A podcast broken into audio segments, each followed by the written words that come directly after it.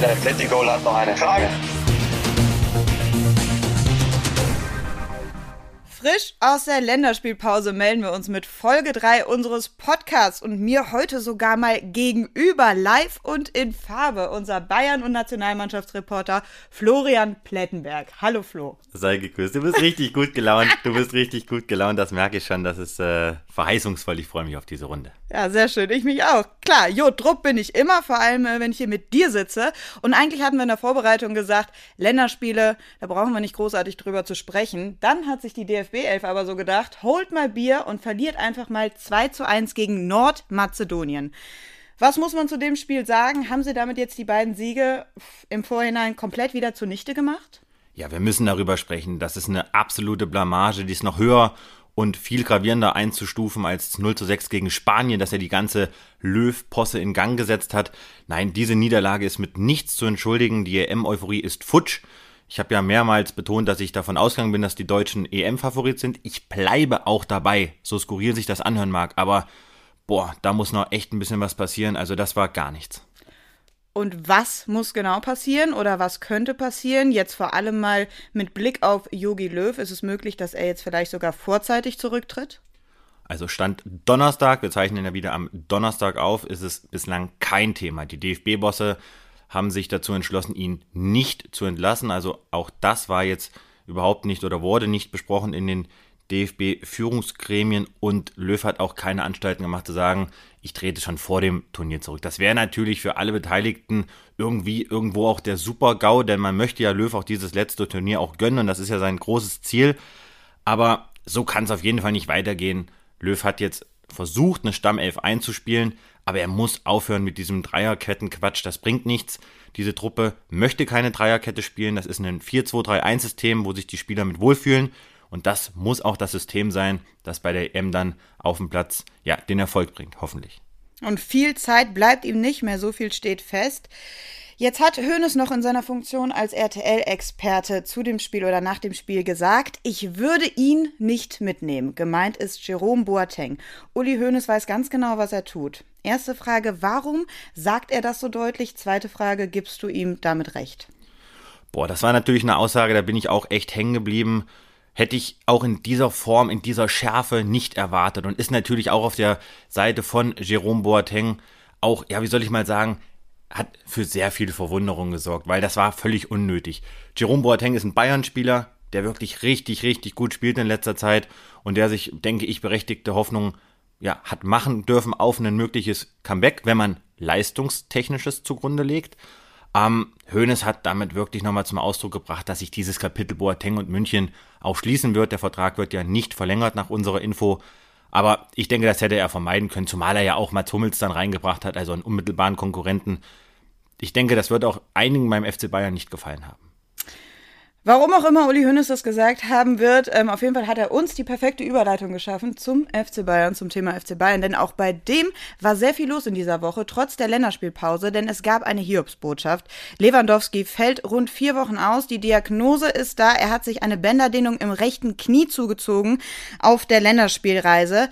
Für wen ist das jetzt bitterer? Für den FC Bayern, der jetzt in diesen entscheidenden Wochen mit Champions League, mit diesem direkten Duell gegen RB auf den Lewandowski verzichten muss? Oder für Levi selbst, der jetzt nicht mehr an seinem Torrekord schrauben kann? Für alle, für alle Beteiligten. Ich habe äh, mich dieser Tage auch nochmal mit einem Bundesliga-Teamarzt unterhalten, auch nochmal über diese Verletzung gesprochen, um mir nochmal ein Bild einzuholen. Bänderdehnung, die Bayern haben ja selber gesagt, bis zu vier Wochen könnte er ausfallen. Jetzt muss man wissen, die Bayern setzen es eher höher an als niedriger, da kann keiner enttäuscht werden. Lewandowski kann sich jetzt in Ruhe vorbereiten auf sein mögliches Comeback und kommt dann nach zwei oder drei Wochen zurück, sind natürlich alle happy. Es ist echt bitter, weil jetzt wirklich schwere Spiele vor der Brust stehen. Das Spiel gegen Leipzig, das erste Spiel im Viertelfinale gegen Paris und, das hat der Kicker gemeldet, Lewandowski hat vor, die Zeit auf zwei Wochen zu verkürzen, muss man mal schauen. Die Gefahr ist bei so einer Bänderdehnung, wenn man zu früh eingreift, könnte ein Teilriss folgen oder ein Riss, also ein kompletter Riss. Und das hätte natürlich dann eine monatelange Ausfallzeit zur Folge. Ich denke, Hansi Flick wird da nichts überstürzen, denn es sind Alternativen da. Ich tippe auf Erik Choupo-Moting, möglicherweise aber auch Thomas Müller oder Serge Gnabry in der Sturmspitze. Und ungewöhnlich eigentlich für Levi. Ne? Ich hatte gelesen, seit 2014, seitdem er bei den Bayern ist, ist er nur 14 Mal ausgefallen. Also 14 Partien hat er verpasst. Der ist eigentlich sehr robust, da jetzt mal auf einen Schlag bis zu vier Wochen auszufallen. Das ist schon richtig bitter und dann in so einer Phase. Du hast es gerade schon angesprochen, man muss jetzt natürlich sprechen über ähm, darüber, wie man das jetzt kompensiert, diesen Ausfall. Es gibt zwei Optionen, entweder Choupo-Moting, das ist der etatmäßige Backup für Lewandowski, oder aber man entscheidet sich, oder man, in dem Fall Hansi Flick, entscheidet sich dafür, ohne Mittelstürmer zu spielen. Was glaubst du, wird er gegen RB machen? Na, ohne echten Mittelstürmer, also einen wird er vorne aufbieten. Ich kann mir sehr gut vorstellen, dass er Choupo-Moting wirklich aufstellt. Ein sehr beliebter Spieler in der Kabine, sehr, sehr beliebt. Einer, der sich im Training sehr reinhaut. Und der auch zuletzt bei seinen Einwechslungen hat er auch getroffen. Also jetzt ist die Zeit, wo er ihn testen kann, testen muss. Wie gesagt, Choupo-Moting, der kann sich sehr gut vorstellen, in München zu bleiben. Jetzt hat er die Chance, Lewandowski mal für mindestens zwei Spiele zu ersetzen. Ähm, wenn jetzt Knapri vorne spielen würde beim FC Bayern, das hat er jetzt so in der Form noch nicht oft getan. Da müsste Hansi Flick möglicherweise sehr viel umwälzen. Ich glaube, dass Choupo-Moting so auch mit seiner Statur, mit seiner Physis auch so gegen diese Kanten von RB Leipzig hinten eine gute Rolle spielen könnte. Wenn wir ein Spiel jetzt weiterschauen, geht es ja gegen Paris Saint-Germain, gegen seinen Ex-Verein. Könnte er da sogar zu so einer Art Schlüsselspieler werden? Ja, das sind ja wieder so Geschichten, die schreibt dann irgendwie nur der Fußball. Natürlich sehr, sehr schade, dass Lewandowski ausfällt. Übrigens traue ich ihm immer noch zu, dass er die 40-Tore-Marke knackt. Also bei 35 steht er ja. Aber wer weiß, also es hat schon andere ja, Konstellationen gegeben, wo die Ex-Spieler auf ihre früheren Vereine getroffen haben und haben dann geknipst würde es Choupo-Moting wünschen, ist ein super Typ. Und von daher glaube ich, dass Paris auch gewarnt ist vor Choupo-Moting, weil er vielleicht dann nochmal extra motiviert ist. Ja, wir kennen so Geschichten, ne? Stichwort Koman, äh, Champions League. Genau. Da war was. Ähm, ist man denn grundsätzlich in München zufrieden mit Choupo-Moting und wie er diese Rolle als Backup von Levi ausfüllt? Und kann man sich auch eine Zusammenarbeit über den Sommer hinaus vorstellen? Und inwiefern ist jetzt auch diese, die Wochen, die jetzt für ihn auch kommen, dafür vielleicht nochmal ausschlaggebend? Ja, absolut. Wie gesagt, er ist sehr beliebt in der Mannschaft, hat bei Hansi Flick auch ein gutes Standing, war ein Transfer, der meiner Meinung nach sehr, sehr sinnvoll getätigt wurde. Er kostet in Anführungszeichen fast nichts, hat einen Einjahresvertrag bekommen, knetert nicht über seine Backup-Reservistenrolle, hat er jetzt auch nicht so oft gespielt, aber er wusste auf was er sich einlässt, wenn er nach München geht und hat auch damals gesagt, ich möchte gerne spielen und wie gesagt, er hat sehr, sehr viele Freundschaften auch im Verein schon geknüpft, ist natürlich auch sehr viel international unterwegs gewesen. Also ist erfahren, kennt sich aus. Dem traue ich wirklich zu, dass er da eine gescheite Rolle spielt in den nächsten zwei oder drei oder vielleicht auch sogar vier Wochen. Jetzt, wenn wir beim Thema Mittelstürmer sind, kommt man an einem gerade nicht so wirklich vorbei und das ist Erling Haaland. Wir hatten in der letzten Woche schon mal über ihn gesprochen. Eigentlich hatte es diese Ausstiegsklausel für den Sommer 2022, aber es wird immer wahrscheinlicher oder immer möglicher, dass da vielleicht auch schon ein Wechsel in diesem Sommer drin ist. Und jetzt hat sich auch sein Berater Mino Raiola nochmal geäußert. Kannst du das für uns nochmal einordnen? Genau, wir haben, wie gesagt, letzte Woche ja schon anklingen lassen, dass das Thema Haaland beim FC Bayern auf dem Tisch ist. Es hat auch schon ein paar Wellen geschlagen. Jetzt muss man wissen, Mino Raiola ist natürlich ein ganz gewiefter Berater und der hat sich jetzt eingeschaltet, hat gesagt, ja, möglicherweise kam der Wechsel von Haaland jetzt zu früh. Unterm Strich pokert jetzt Raiola. Raiola weiß ganz genau, er kann Haaland jetzt schon im Sommer für sehr, sehr, sehr viel Geld verschabeln. Jeder Topclub, der ihn sich leisten könnte, würde ihn sich jetzt schon leisten. Und ich habe mich da auch mit Patrick Berger drüber unterhalten, unserem Chefreporter im Westen. Er hat gesagt, die Dortmunder wollen eigentlich ein Zeichen setzen, die wollen ihn nicht abgeben, aber sie empfinden die Aussagen von Raiola als Kriegserklärung. Das ist ja schon mal ein richtiger Tobak. Also unterm Strich würde er in diesem Sommer für, wenn er überhaupt gehen sollte, was ich nicht glaube, 130, 140, 150 Millionen Euro wird er kosten. Aber in diesem Sommer wird er für den FC Bayern auf keinen Fall ein Thema sein. Ich habe sogar bis zu 180 Millionen gelesen jetzt. Ablöse Haaland. Die, der BVB spielt da gefühlt so diese Sancho-Taktik. Ähm, ich bin gespannt, ob sie aufgeht. Für, den, für die Bayern im Sommer kein Thema, sagst du. Was könnte denn für die Bayern im Sommer Thema werden? Können wir denn da mit einem anderen, vielleicht auch ganz großen Namen rechnen? Erstmal nochmal vielleicht ganz kurz zu Haaland. Spannend, und dabei bleibe ich, wird das Jahr 2022. Und ich habe mich dieser Tage auch nochmal gerade in puncto Transfers sehr, sehr viel umgehört, auch beim FC Bayern. Und dieses Thema Haaland, das ist so sensibel, da spricht im Grunde genommen niemand drüber, beziehungsweise möchte sich dazu auch niemand äußern. Im Sinne von, bitte verstehen Sie, versteh du, dass wir da nichts zu sagen wollen. Für mich ein klares Zeichen, dass man sich die, mit diesem Thema beschäftigt, auch beschäftigen muss, denn der Vertrag von Lewandowski, der läuft ja dann auch 2023 aus. Er ist jetzt 32 Jahre, jung oder alt, je nachdem, wie man es auslegen muss. Und die Bayern müssen sich mit einem Nachfolger beschäftigen. Und europaweit bzw. weltweit kommt eigentlich nur Haaland in Frage. Und wenn er dann wirklich für 75 Millionen zu bekommen wäre, dann muss Bayern drüber nachdenken, diesen Spieler möglicherweise nächsten Sommer zu verpflichten. Aber, um auf deine Frage zurückzukommen. Zu diesem Sommer. Zu diesem Sommer. Man hat Upamecano für 42,5 Millionen Euro verpflichtet. Und es kann sehr gut sein, dass die Bayern in diesem Sommer keinen noch größeren XXL-Transfer landen werden, weil man eben auf dem Transfermarkt sehr, sehr vorsichtig ist und auch finanziell gebeutelt durch die Corona-Krise. Ich habe mich ja jetzt ein bisschen vorbereitet hier auf unserem Podcast und ich habe jetzt einfach mal so eine Liste an Namen mir zusammengeschrieben. Die droppe ich dir jetzt mal und du sagst mir mal deinen Stand der Informationen dazu. Ich fange an mit Hoi Ming Son. Auch ein Gerücht, das diese Woche aufgekommen ist, der Superstar von den Tottenham Hotspur, da wurde gemeldet, dass die Bayern da dran sein sollen. Unserer Info nach ist das überhaupt kein Thema. Er hat ja bei den Spurs noch einen Vertrag bis 2023.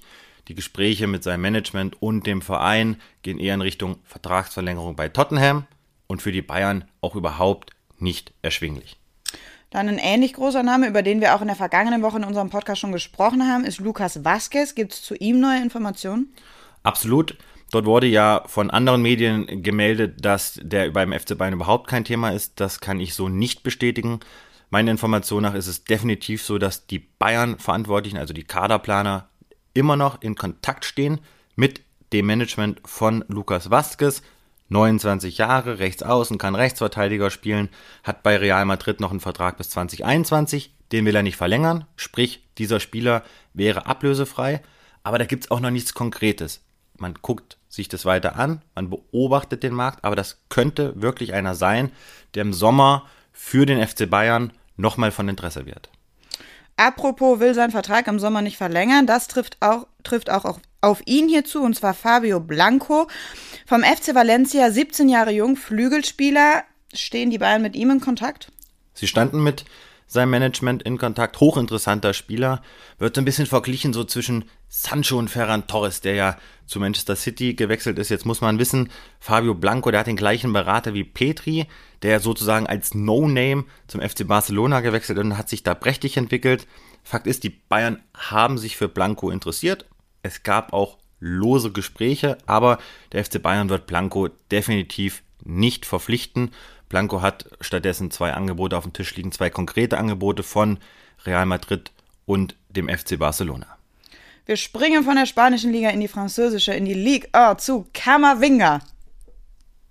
Ja, du bist gut vorbereitet, aber man muss, man muss ja fairerweise auch dazu sagen, so ein paar Namen habe ich dir in der Vorbesprechung schon vorgespielt. Ne? Jetzt verrat mich doch nicht.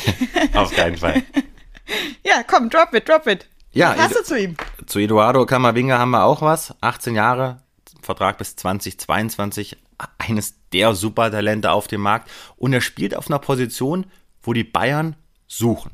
Die Bayern suchen noch einen zentralen Mittelfeldspieler und sie suchen auch möglicherweise noch einen weiteren Innenverteidiger. Könnte damit zusammenhängen, dass Niklas Süle möglicherweise die Bayern verlässt. Aber gerade auf dieser Position im Zentrum, da möchte eigentlich Hansi Flick noch Verstärkung haben. Allerdings, Kammerwinger kostet auch eine Stange Geld. Der FC Bayern ist seit zwei Jahren, zwei, drei Jahren schon hinter ihm her, hat ihn also wirklich auf dem Radar. Aber bei Startrennen wird er wahrscheinlich nicht verlängern. Deswegen wollen die Franzosen nochmal Kohle mit ihm machen. Dann müssten sie ihn vielleicht jetzt in diesem Sommer verkaufen. Und dann werden auch die Bayern sich Gedanken machen, ob sie ihn holen. Sie beobachten auch seine Situation ganz genau. Finde ich hochinteressant. Allerdings mit Renato Sanchez hat man natürlich in der Vergangenheit jetzt auch nicht so die allerbesten Erfahrungen gemacht mit so hochdekorierten Supertalenten. Und man muss ja auch abwarten, was wird aus Rocker und was wird zum Beispiel auch aus Cuissons. Aber über die Leihspieler, da sprechen wir ja noch. Wenn nicht Winger, wer wäre denn noch eine Alternative für die Bayern fürs zentrale Mittelfeld?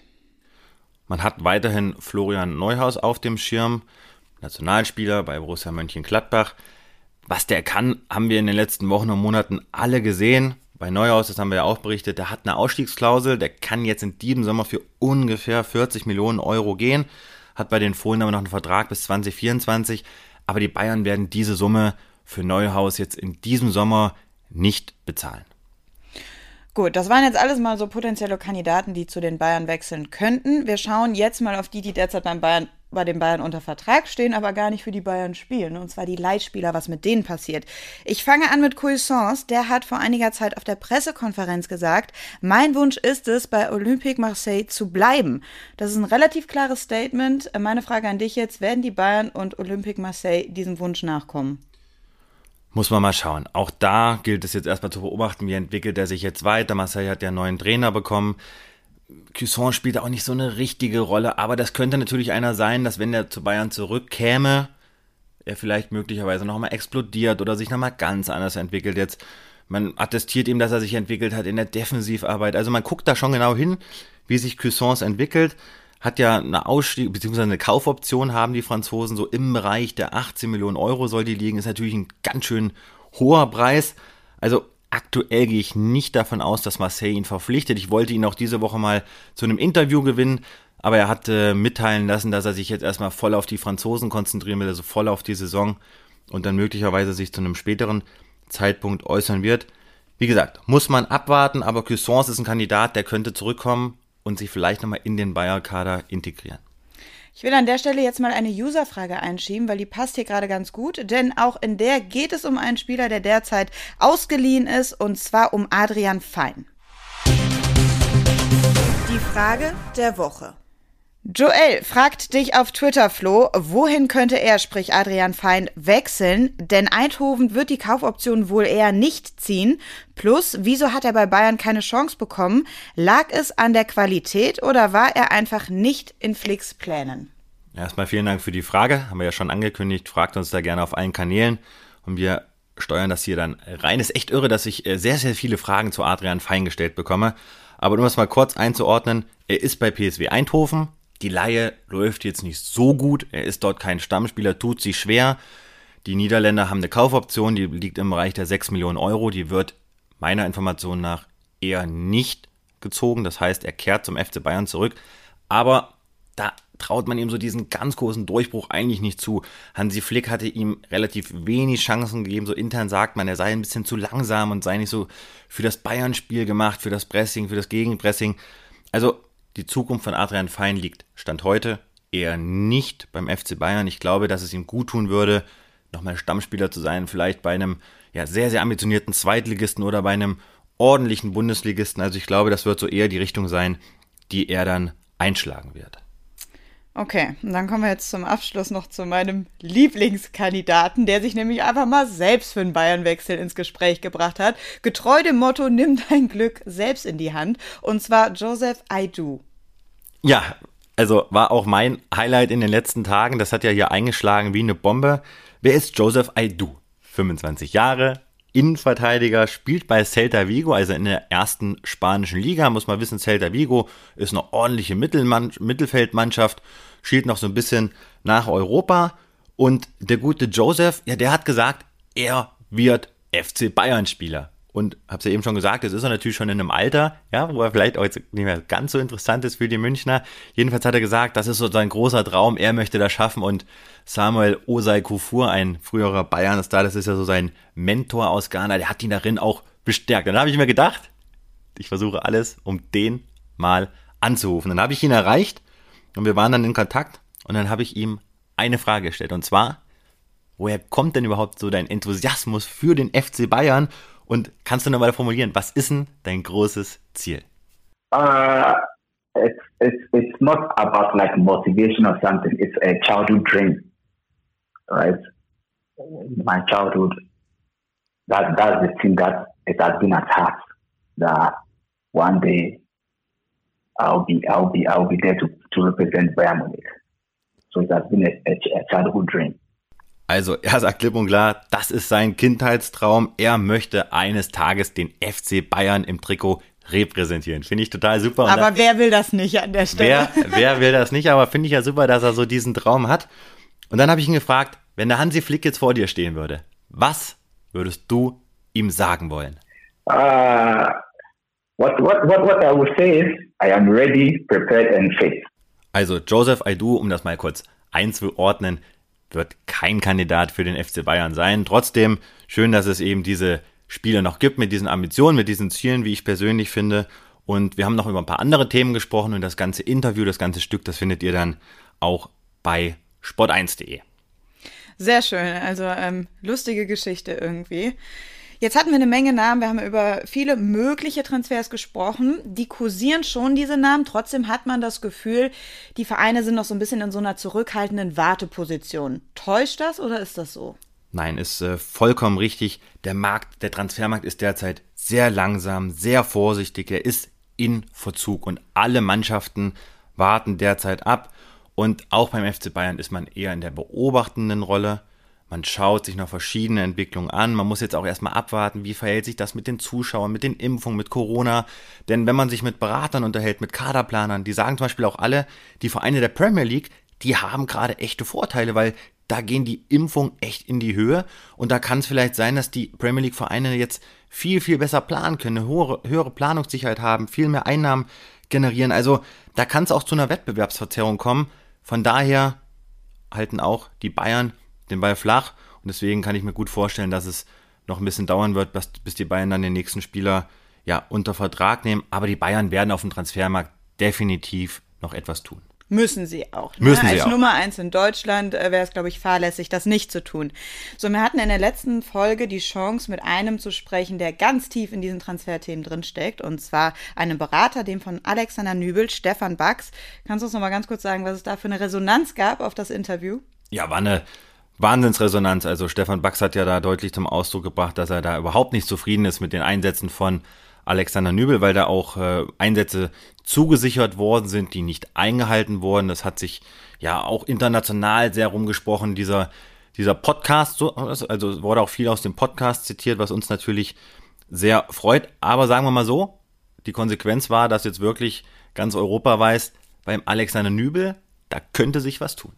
Und genau deswegen ist Alexander Nübel auch der Kandidat in unserer nächsten Kategorie.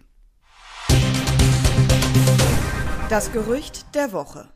Alexander Nübel, der will den FC Bayern gerne verlassen, um Spielpraxis zu sammeln. Er hat ja in München noch einen Langzeitvertrag bis 2025. Berichtet wurde, dass die AS Monaco Interesse an ihm hat. Nach meiner neuesten Information ist es so, dass auch Olympique Marseille, also der Verein von Cuisance, Interesse angemeldet hat, jetzt auch in der vergangenen Woche, also jetzt nach dem Interview von Stefan Bax bei uns. Die Franzosen hätten ihn gerne, die suchen eine neue Nummer 1, sie würden ihn auch gerne ausleihen.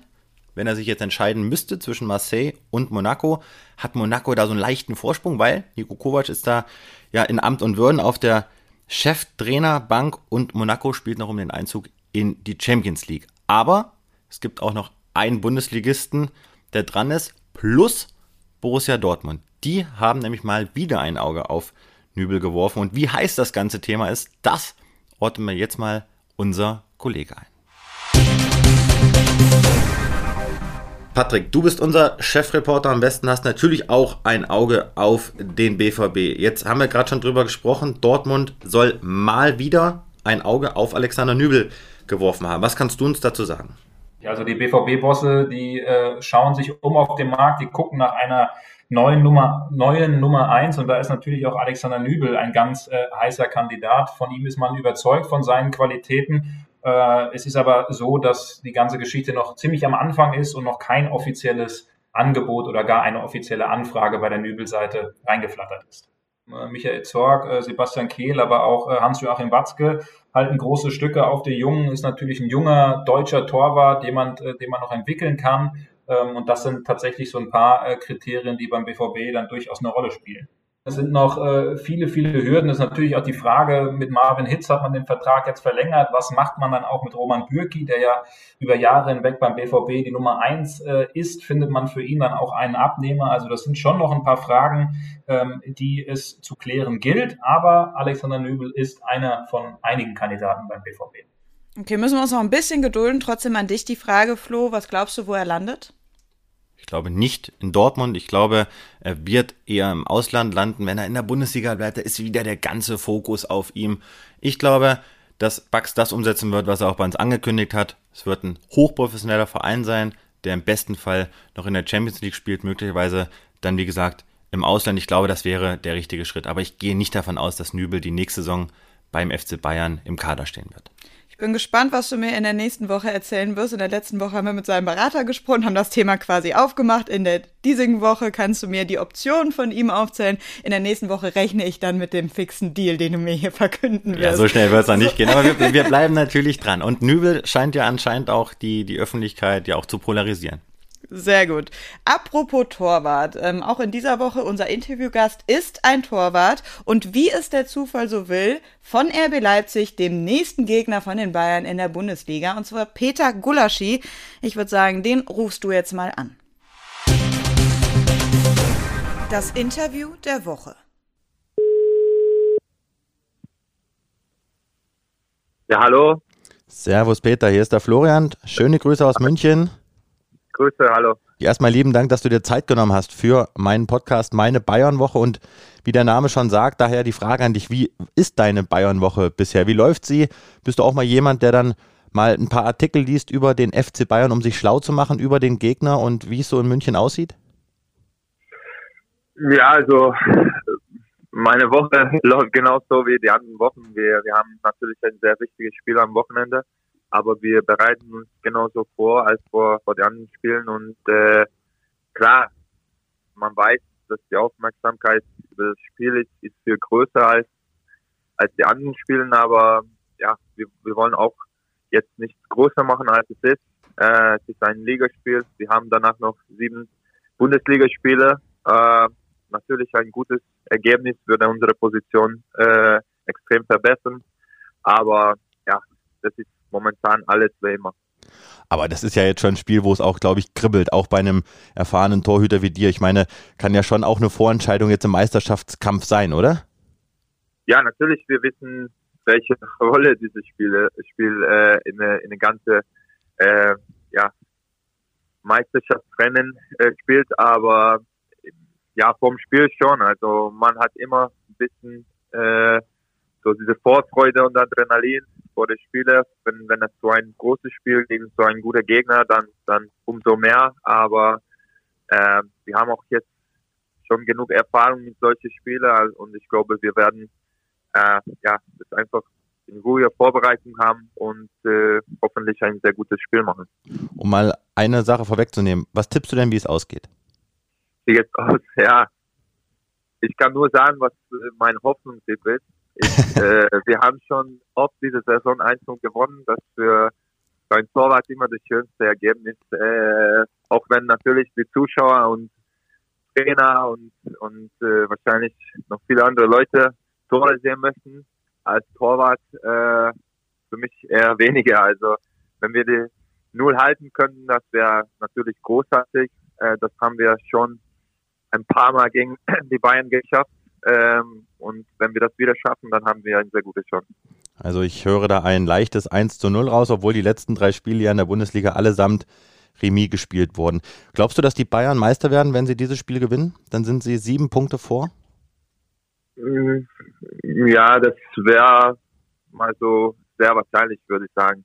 Äh, sie haben extrem viel Erfahrung, äh, vor allem in diese Situationen und äh, wie sie momentan drauf sind, äh, in den letzten sieben Spielen nicht so einfach vorzustellen, dass sie, dass sie sieben Punkte verlieren. Äh, und natürlich, wir müssen auch dann alle Spiele noch gewinnen. Also ja, das ist, dann wird schwer, aber wir schauen auch nicht so zu weit nach vorne. Wir freuen uns auf das Spiel. Das ist sehr, sehr lange her, dass wir in so eine Situation waren. Äh, das war, ich glaube, nur in unserer ersten Bundesliga-Jahr, wo wir so ganz nah dran an den Bayern waren. Aber da war es noch in der Hinrunde. Also wir freuen uns, dass wir so ein Viertel zu spielen von der Saison haben wir eine sehr gute Ausgangsposition mhm. und, und die Chance einfach nochmal Druck aufzubauen. Jetzt lass uns das Ding nochmal weiterdrehen. Wie realistisch ist das wirklich? RB Leipzig, deutscher Meister. Denn beim FC Bayern hat sich ja mit Robert Lewandowski jetzt einer der wichtigsten Spieler für längere Zeit verletzt. Ja, ich glaube, wie, wie, ich das äh, gesagt habe, auch nach dem Spiel gibt es noch sieben Spieler und, und das ist noch sehr, sehr viel. Ich glaube, ein, zwei Spiele äh, vor die Ende kann man schon äh, darüber ein bisschen reden, aber wir haben auch ein schweres Wettprogramm mit, mit Wolfsburg, mit Dortmund. Also haben wir noch einige Aufgaben und äh, es kann erst realistisch werden, wenn wir, keine Ahnung, ein, zwei Spieltage vor, vor Bayern stehen. Aber wir stehen momentan nicht und deswegen ist natürlich ein wichtiges Spiel, wo wir, wie ich gesagt habe, unsere Position viel verbessern können, aber mehr ist das auch nicht momentan. Wie hast du persönlich von der Verletzung von Lewandowski erfahren? Ähm, ja, ich habe gestern, äh, ich glaube, auf Instagram gesehen, erst, äh, dass er ausgefallen äh, ist.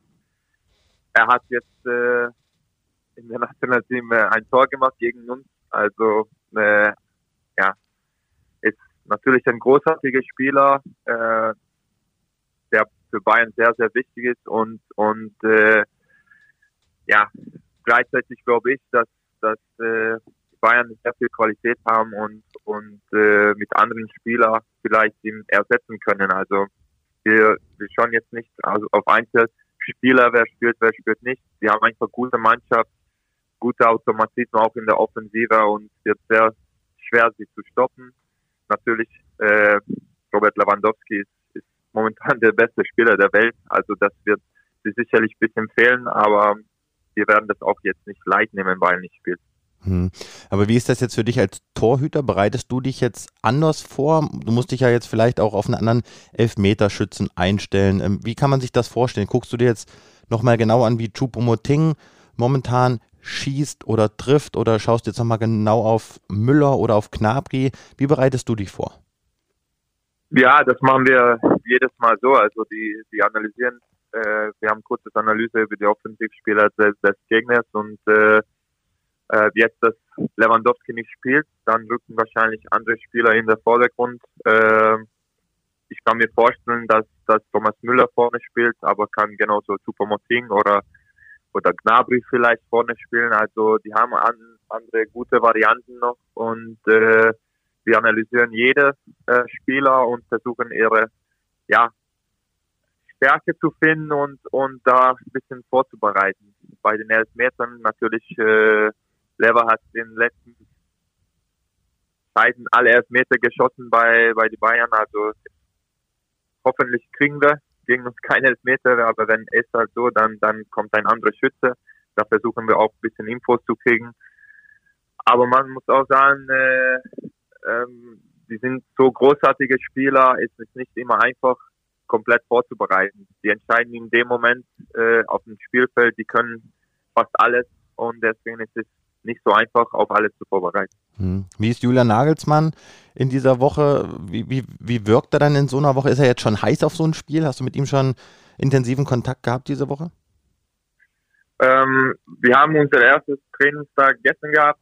Da hat man schon gesehen, äh, also dass wir, dass er seinen Plan hat für das Spiel. Aber ich würde sagen, bei ihm ist es auch nicht anders als bei den Spielern. Natürlich als Samstag ein bisschen näher reinrückt, dann, dann wird auch diese Vorfreude und Spannung noch größer, aber gleichzeitig ist es genau so wie, wie die beiden anderen Spielern.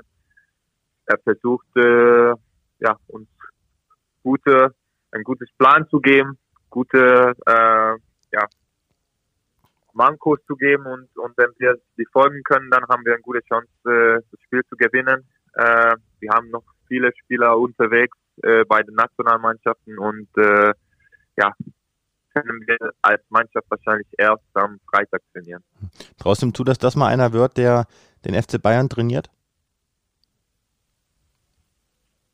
Ja, wenn man natürlich die letzten so fast zwei Jahre anschaut, welche Entwicklung wir genommen haben unter ihm, äh, was beim Fußball wir spielen und wie erfolgreich unter ihm wir bisher gespielt haben, dann ist es auch jetzt keine Überraschung, dass, dass äh, große Vereine in, in Europa an ihm vielleicht Interesse haben. Aber ich habe nicht das Gefühl, dass äh, er von hier weggehen wollte. Also er gibt uns das sicherlich nicht dieses Eindruck und äh, er ist voll fokussiert auf die Aufgaben, die wir jetzt haben und äh, ja, alles andere ist jetzt ja nicht ein Frage an mich.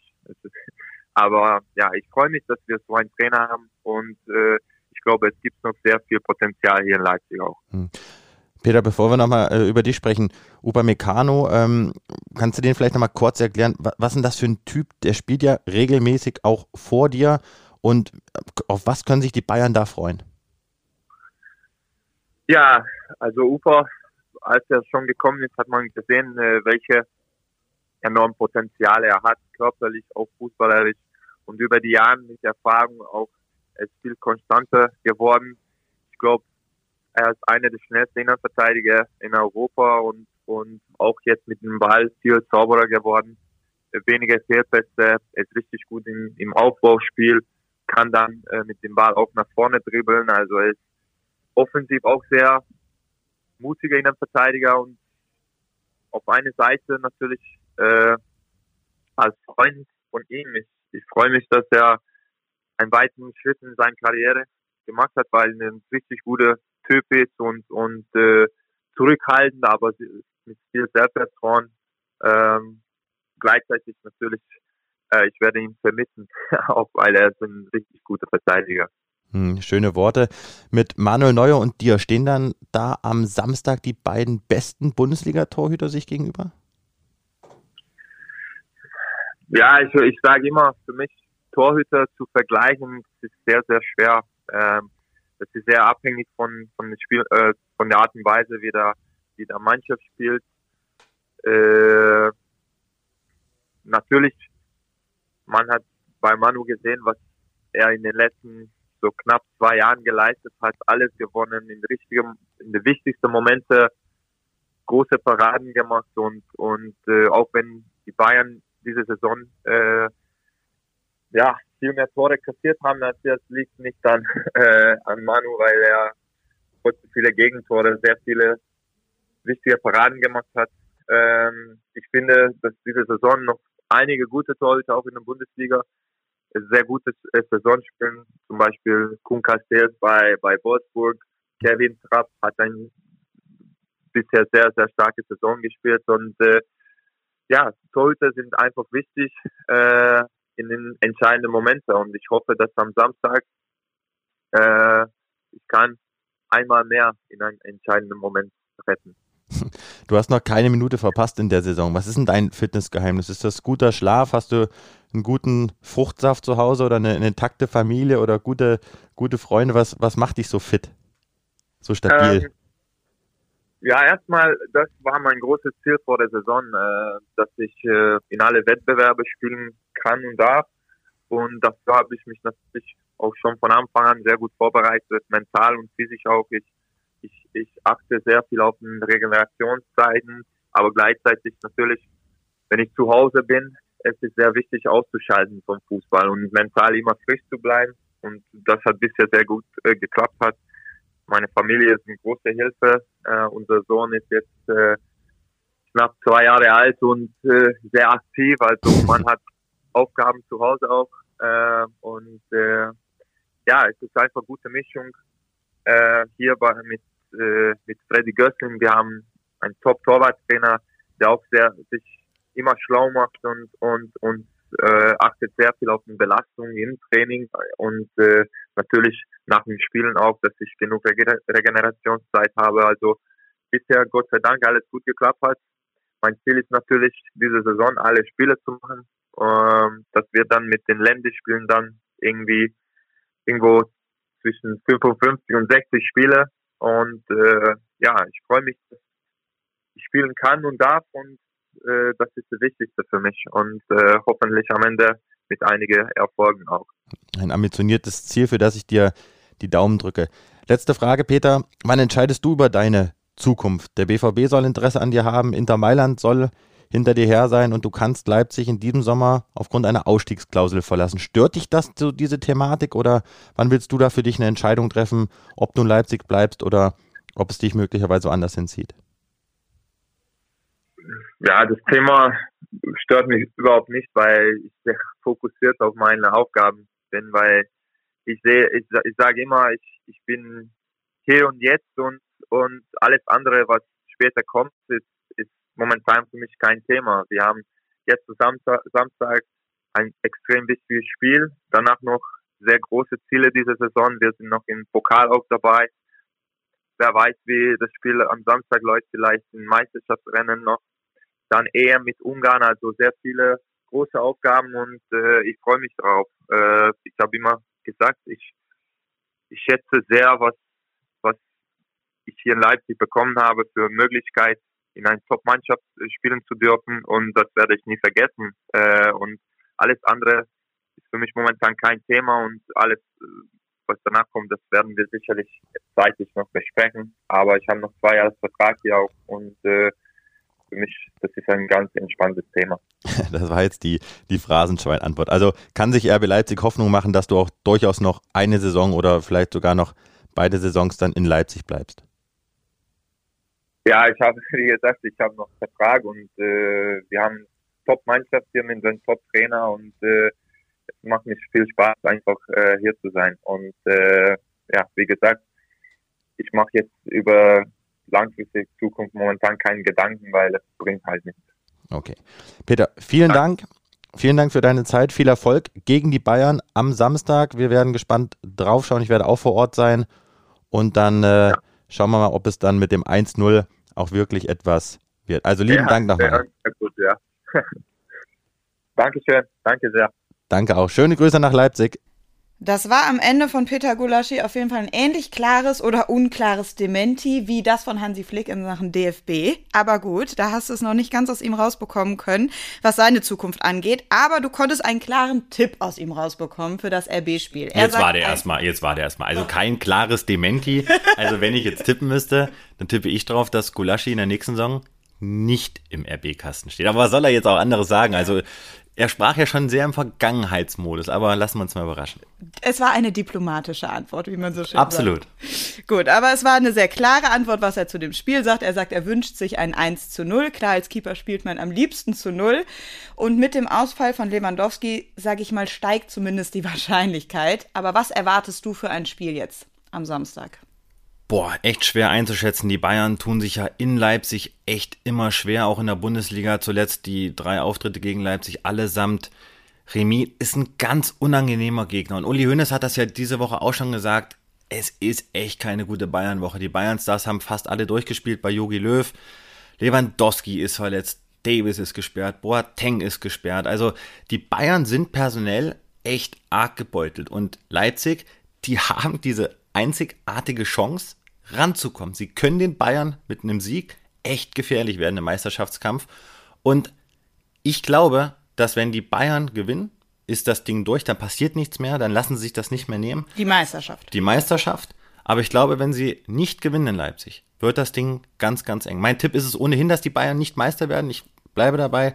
Sie verteidigen eher die Champions League, als dass sie die Meisterschaft holen, weil das ist noch echt ein langer Ritt. Ich glaube nicht, dass die Bayern in Leipzig gewinnen.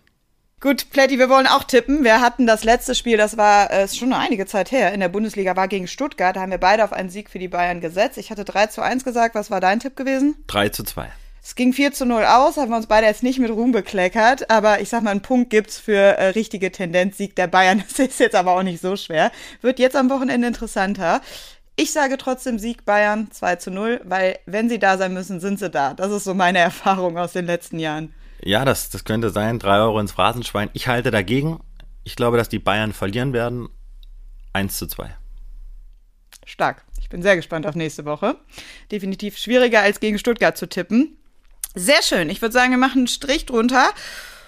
Ich bin eigentlich ein Meister der Überleitung, ne? Hast du mir eben off-air gesagt. Aber wir kommen jetzt einfach mal zum Thema Südkorea da fehlt mir jetzt auch die Überleitung. Man braucht auch nicht immer eine Überleitung. Man braucht auch nicht immer eine. Vor allem Südkorea kommt wie aus dem Nichts, ist aber egal, ist mein Lieblingsthema dieser Woche, weil du hast mir Privatnachrichten geschickt von Instagram. Ich dachte, ich traue meinen Augen nicht. Klär uns bitte mal ganz kurz auf. Mein Eindruck ist, du bist quasi der Popstar Südkoreas. Na, ganz so weit würde ich jetzt noch nicht gehen, aber es ist zumindest so, dass mich bestimmt in der Woche so 20, 30 Anfragen von südkoreanischen Instagram-Followern erreichen und die mich dann sehr oft fragen, hier, wie läuft's bei Bayern, wer kommt, wer geht und das finde ich immer total nett, auch immer total herzlich geschrieben. Liegt daran, ich habe bei der WM 2018 habe ich äh, aus Zufall einen südkoreanischen YouTube-Star kennengelernt und der hatte mich gebeten, so ein Video mal zu machen und Einschätzung Deutschland Und dann veröffentlichte er dieses Video und hängt und hing dann meinen Instagram-Kanal hinten dran, Plätti Goal. Und dann hatte ich, glaube ich, innerhalb von einer Stunde 600 neue Follower aus Südkorea. Und äh, mit denen bin ich tatsächlich echt regelmäßig in Kontakt. Und anscheinend scheint sich das in der Südkorea-Blase rumzusprechen, dass ich da immer fleißig antworte. Natürlich Auf Südkoreanisch natürlich, ne? Natürlich nicht. Also immer im allerfeinsten Englisch gebe ich da meine Transfereinschätzung zum Besten. Also ist eine schöne Symbiose. Ich freue mich, dass viele Südkoreaner weiterhin meine Follower sind auf Instagram und dass noch ein paar dazukommen. Aber da war alles dabei. Also zwischen Heiratsanträgen, zwischen äh, Ich liebe dich, zwischen Hi Plätti, zwischen You are the best Bayern Reporter. Das geht natürlich runter wie Öl, aber wirklich alle sehr, sehr herzlich. Ein tolles und nettes Volk. Ja, tolle und nette Geschichte vor allem. Also wie gesagt, mein Highlight. Diese Nachrichten, vielleicht werde ich sie irgendwann mal in die Show Notes packen, keine Ahnung. Aber sie waren auf jeden Fall nett anzusehen. Super, Flo. Ich würde sagen, äh, das war eine sehr informative Folge. Ich freue mich, dass die Bundesliga losgeht. Ich freue mich auf die Spiele, die vor den Bayern liegen. Zwei wirkliche Kracherspiele mit Leipzig und dann Champions League PSG.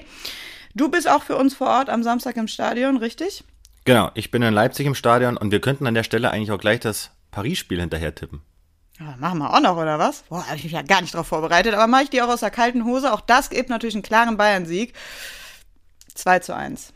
Da gehe ich nicht ganz mit. Ich mache ein 3-1 draus, aber wir sind auf jeden Fall beide, beide im, im Bayern-Siegmodus. Und dann schauen wir mal, wer recht hatte nächste Woche in Podcast-Runde Nummer 4. Ich freue mich drauf. Bis nächste Woche, Flo. Danke, Servus und ciao.